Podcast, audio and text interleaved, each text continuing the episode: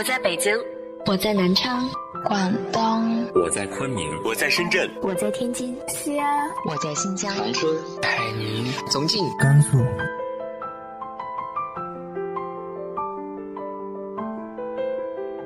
这里是 FM 幺八零八四，昨天的你的现在的未来，我是主播背着吉他的蝙蝠女侠。无论你在哪儿，这里都有我的温暖等你。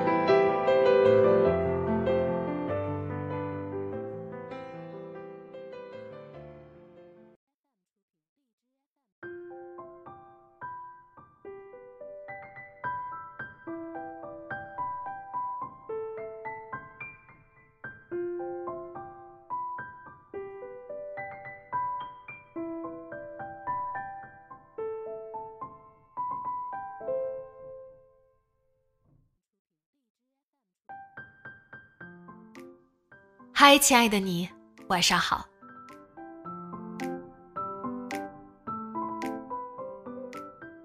如果可以回到过去，你最想回到什么时候呢？你又想改变什么呢？今天和大家分享的文章来自于阿里卡多的。我得告诉他。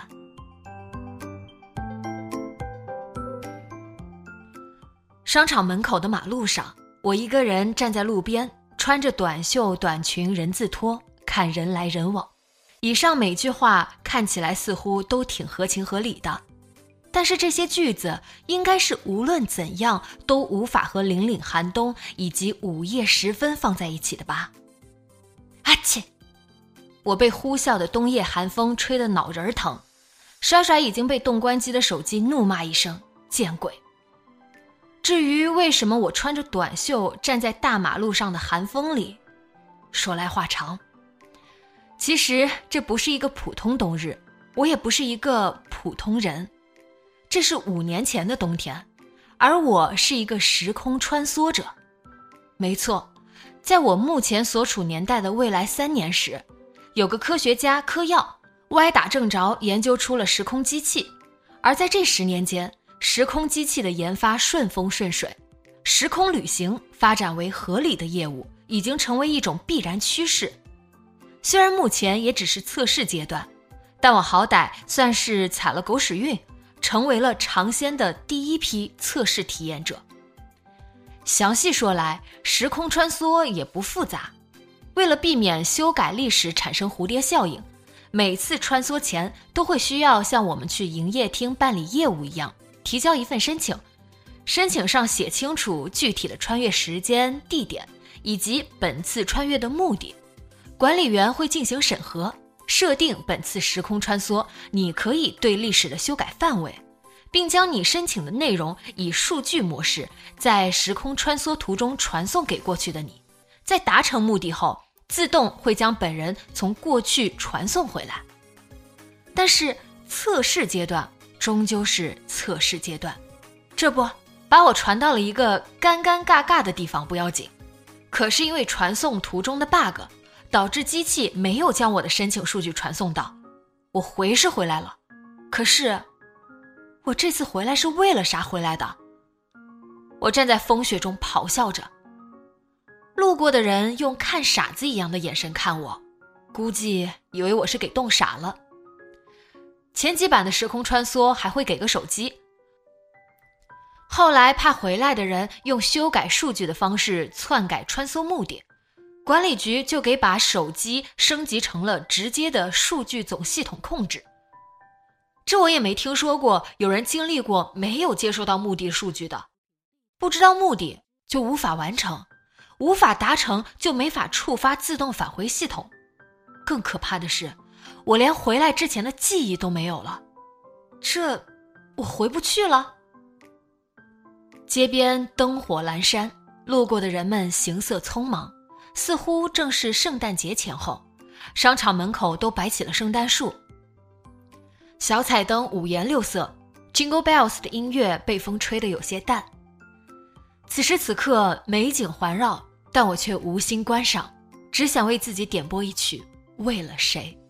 我这是为谁辛苦为谁甜啊！我再度咆哮。我跟个傻子一般站在原地，气急败坏地摆弄我手上的 iPhone 四，企图跟时间管理局取得联系，但是输入的网址根本没法打开。就在我的心里怒骂管理局的时候，身旁路过的人冲我喊了声“老师好”。我懵了一下，顺嘴说了句：“嗯，你好。”夜色朦胧，我也着实没有看清楚那个学生打扮的人长什么样。但是，我想起来一件很重要的事：我是个老师啊。总而言之，与其在这里傻站着，不如先回温温暖暖的职工宿舍。还好寒冬腊月，学生们也是懒得出来闲逛。我穿着短袖，偷偷一路狂奔回宿舍。一进门，温暖的感觉扑面而来。我看着熟悉的一方天地，快要流泪。丫丫，你好吗？蛟龙想妈妈了吗？哇唧唧哇，还是这么可爱。还有我的绿屁奶油巧克力。激动的我先是扑上去和我的所有娃娃们打了个招呼。未来几年经常搬家、颠沛流离，搞得娃娃们没剩下几个。时光旅行有一点好的就是。可以借着一件事情的噱头跑回来，偷偷怀念一下过去，念旧派人们的大福音。洗了个热水澡，我抱着娃娃倒在床上。虽然不记得回来的目的了，但是每次时光旅行中有一件事情是明确的，那就是一定会被传送到目标事件发生附近的时间里。那么也就是说，我想要做的事情就在未来几天了。所以其实就正常生活就好了，刚好遇到目标事件，碰巧做了就直接回去了，没回去就再说没回去的事儿。毕竟我只是个内测玩家，也是做不出什么更伟大的举动了。想着想着，我就躺在这张五年前的小床上睡着了。也许是太久没有早起了，次日上午坐在办公室的我还没有回过神。杨老师，你们班优秀学员的结果得给我了。年级组长走到我座位旁，递给我一瓶酸奶，一边说道：“啊！”我愣了一下，看到面前的牛皮纸袋，便立马了解情况，眼睛瞟了一眼手机上的日期和摆在一旁的课表。好的，今天我刚好有班会，中午放学之前就可以给你了。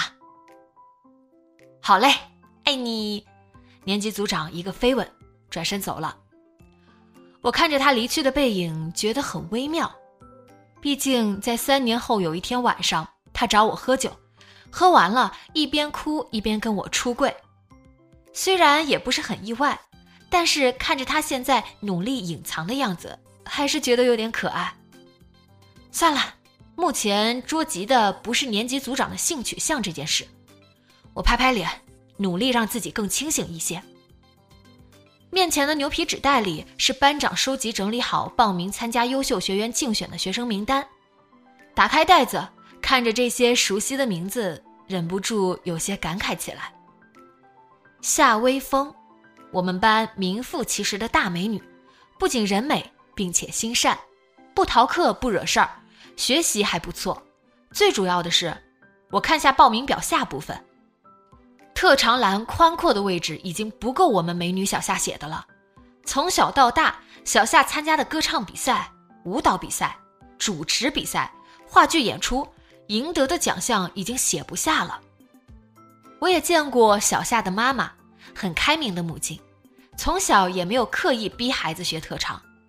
最值得一提的是，小夏在未来第三年女团选秀节目刚刚触及人们视野。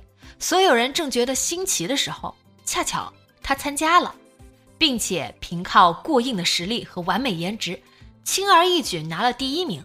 现在算是流量榜的 top，是真老天爷追着赏饭吃的小美女。接着是徐晶瑞，我隔壁桌英语老师的心头好。据英语老师说，可可大一时的英语水平已经可以轻松过专八了。遗憾的是，我们专业不是英语系，所以没法考专八。别人的爱好可能是打游戏，是吃吃吃，是睡觉，但是我们克克借着优渥的家庭背景，平时最喜欢的事情是去各种国际会议上当速记或者同声翻译。你听听，你听听，这是人干的事儿吗？这是这个年龄段小女孩该干出来的事情吗？就离谱。所以离谱的克克也在五年后进入了中国驻美大使馆，做着一个我根本听不懂的特别牛的官职，真的是离谱啊，离谱。还有李诗雨，这个姑娘虽然平时相处起来话不多，但其实话都藏在心里。报名表上特长栏唯一的一串网址是她的博客，点击早已破千万。微博粉丝也是六位数。李世宇很会讲故事，我曾因为好奇点开过一个他写的连载，结局是我连熬三个大夜，头一次投身追小说的行列。这部小说也在四年后改成了影视剧，李世宇找了当时正当红的自己曾经的室友小夏来出演，剧不出所料的大爆，不愧是我看上的小说啊！我得意的想到。这三位同学算是我这一届学生中比较拔尖的，同时也是留给我印象比较深刻的几位。当然，这并不代表其他同学不优秀，我的每一位学生都令我引以为豪。他们或许没有小夏他们那么的惹人注目，但是也遵循自己的梦想在努力前行着。像是王磊啊，说要成为搞笑综艺的主持人，给大家带来欢乐。结果却去了婚庆公司，成为了毕氏金牌婚礼主持，半数同学的婚礼都是王磊主持的。我有幸参加过几次他们的婚礼，不得不说，王磊虽然目标有些许偏离，但是的的确确成为了自己梦想中的人。赵欢立志成为记者，却半路出家当起了摄影师，经常去乡下拍风景。还会顺手帮孤寡老人拍拍照送给他们。我一边翻一边感慨，大家都因为自己的梦想而发着光。那么问题来了，我既然在这个节骨眼回来了，很大几率都是为了这群为梦想发光的小可爱们。让我们来猜猜看，我到底是为了拯救哪位可能在梦想道路上失足的小可爱呢？正当我准备大展身手破个案的时候，响起了敲门声，一声弱弱的“报告”传进来。进来，我随口答道。一个女孩子小心翼翼地走到了我的办公桌前，我抬起头看了一眼，女孩子很普通，穿着深色卫衣和牛仔裤，不胖也不瘦，扎着马尾，小小的眼睛戴着厚重的黑框眼镜。嗯，我记得王磊、赵欢、李四、王旭凯等等乱七八糟的人，但是这个女孩真的是我们班的吗？我怎么一点印象都没有？在我疑惑的空档里，女孩子像是鼓起了十万分勇气一样，开口道：“那那个老师，可可以把我优秀学员的报名表还给我吗？我。”我不想参加竞选了。报名表，我有些懵。你有交吗？我上下打量他，奇怪，我记忆中没有这个小朋友啊。小朋友脸憋得通红。我我交了的。我把手中的一沓报名表递给他，不然你自己找找看。女生认真的翻找时，我也在四处寻找。地上没有，桌上只有装着报名表的空袋子。我拿起那个牛皮纸袋抖一抖，没想到又掉出来一张。一眼看去，表上空空荡荡，只写了姓名王小霞、性别女等基本信息，其他同学不够写的特长、梦想、获奖经历的位置，这张表上一个字也没有写。我拿着表有些疑惑，王小霞。我有这个学生吗？啊，老师，那张。翻找表格的女孩子停下手上的动作，指指我手上的表。那张就是我的。哦，我手忙脚乱的把表格递给他。谢谢老师。他接过表格，转身要走。那个，我喊住他，都已经交上来表格了，而且竞选过几节课就开始了，怎么突然不参加了呢？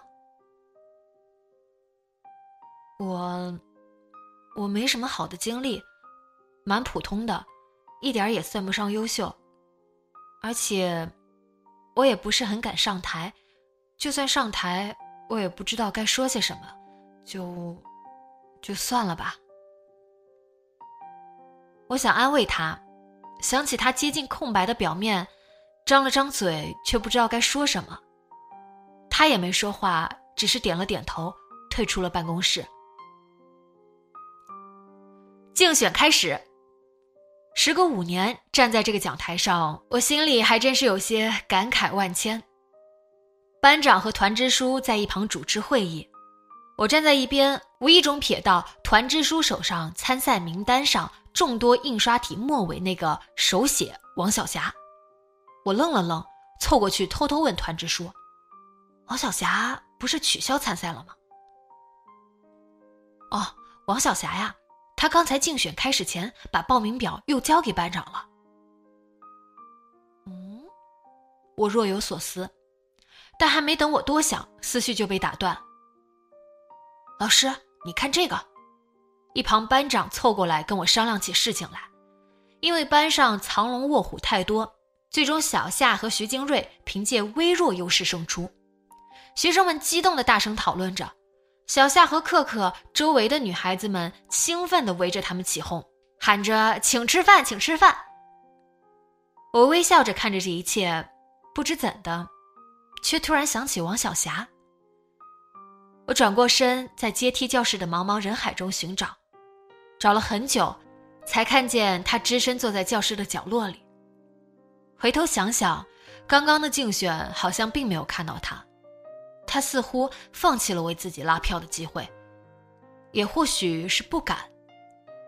我回头看看黑板，因为是最后加上的，王晓霞的名字被写在了最后一位，名字后面刺眼的零票，和此刻坐在角落低着头的他一样落寞。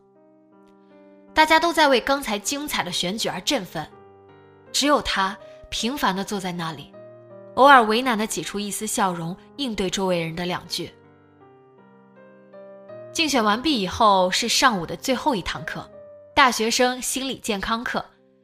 我闲来无事留在教室旁听。本节课心理老师定的讨论主题是关于未来。我坐在最靠门的第一排，一边听一边乱想。心理老师好像开始让同学们写些什么东西，停止了讲课，我便低下头摆弄手机，企图跟管理局取得一些联系。连上了，我在心里惊呼，没想到我不抱希望随便输入的管理局网址竟然打开了。周围的学生开始陆续站起来发言，但是此刻的我根本没有心思听这些，我颤抖着手提交了 bug。没想到瞬间就接到了一个匿名电话，一定是时空管理局的。我激动的差点跳起来，赶忙将手机调到静音，起身向门外走去。转身离开前，我余光瞄到王晓霞被心理老师点到，她小心翼翼地站起来，低垂着脑袋，小声地说了句什么，随之迎来的是整个班的哄堂大笑。此刻的我根本无心关注王晓霞的发言。一颗心全在这个还没有接通的电话上。我小声关上教室门，接通了电话。电话果然是时空管理局打来的，他们也监测到了异常，正在抓紧修复 bug。我的申请虽然已经在紧急找回了，但无奈这次 bug 是首次发生，管理局没有经验，所以目前只找回了一行字。他们让我稍安勿躁，找回的那一行字会用信息发给我，说会抓紧修复 bug。早日接我回去。我挂到电话，打开信箱，看到了管理局发来的那行字。面对这行莫名其妙的字，我一脸懵，什么鬼？根本不知所云，还不如不发给我。我气得跺脚。吃完饭刚好下课，我回到办公室，看到心理老师似乎刚回来，正在整理一堆纸条，我晃悠过去想要帮他整理。这是什么啊？我随口问。就是上节课不是主题是关于未来吗？就让大家写了写和未来有关的想法，就是刚才让他们读的那些啊。哦，对你中途走了，可能没听见，因为你们班人太多了，随便抽读了几个，然后下课就让班委帮我收起来了。这个要算平时成绩的。不愧是心理课老师，讲的煞是详细。这样啊，让我来看看谁写的不好，扣他分。我开玩笑的说着，随手拿起一张，是王磊的。我从小福气旺，买饮料次次都能再来一瓶。未来想成为一个散福童子，把福气分享给周围那些喜欢我的人们。王磊好善良，我笑出声，把纸条递给心理老师。王磊既然这么善良，不如给他打六十分，把那多出的四十分分给其他同学吧。心理老师也笑起来，我看可以。又随手拿起一张，是王小霞的。看到内容后，我本来笑着的表情突然僵住，也知道了为什么刚才大家会笑得那么大声。我愣了愣，突然明白了那句和我回来原因有关的、令人摸不着头脑的话。我问心理老师要了支笔，重新拿了一张纸。将这张纸上的话抄了一遍，放进了用来统计分数的纸堆里，然后又转过头，在那张原纸条上，王小霞整齐的字下，认真写下了那句时空管理局发来的话。就在写完回答的那一刻，周围的景象瞬间模糊，时空流转，我闭上眼睛再睁开的那一刻，已是五年后。我站在冬日夜晚的商场门口。来往路人行色匆忙，商场门口摆着圣诞树，小彩灯五颜六色，LED 大屏全息的圣诞老人正在分发礼物。一切似乎和从前一样，但又似乎不一样。我的正前方，圣诞树前，一对情侣正在等着领取圣诞礼物。男生应该是怕女孩冷，将女孩的手拉起来放在了怀里。女孩穿着普通的衣服，梳着普通的马尾，或许周围人稍微再多一点就会被淹没。但此时此刻，女孩站在那里，眼睛里像是有星星般。她抬头看男生，笑的眼睛都眯了起来。那个女孩是王小霞。那一瞬间，我完整的忆起了我这趟时空旅行的目的。我笑了笑，搓搓被冻得有些僵硬的手。继续向前走去。很多年前，我看到过一张纸条，来自一个胆怯又自卑的女孩子。纸条上整齐却没什么特色的字写着：“我这样平凡又长得不太好看的女生，未来会不会很辛苦？”很多年后，在我看到未来的她后，专程从五年后赶回来告诉她。不会的，未来的你会在节日收到礼物，喜欢的人伴在身侧。虽平凡渺小，但温柔自由。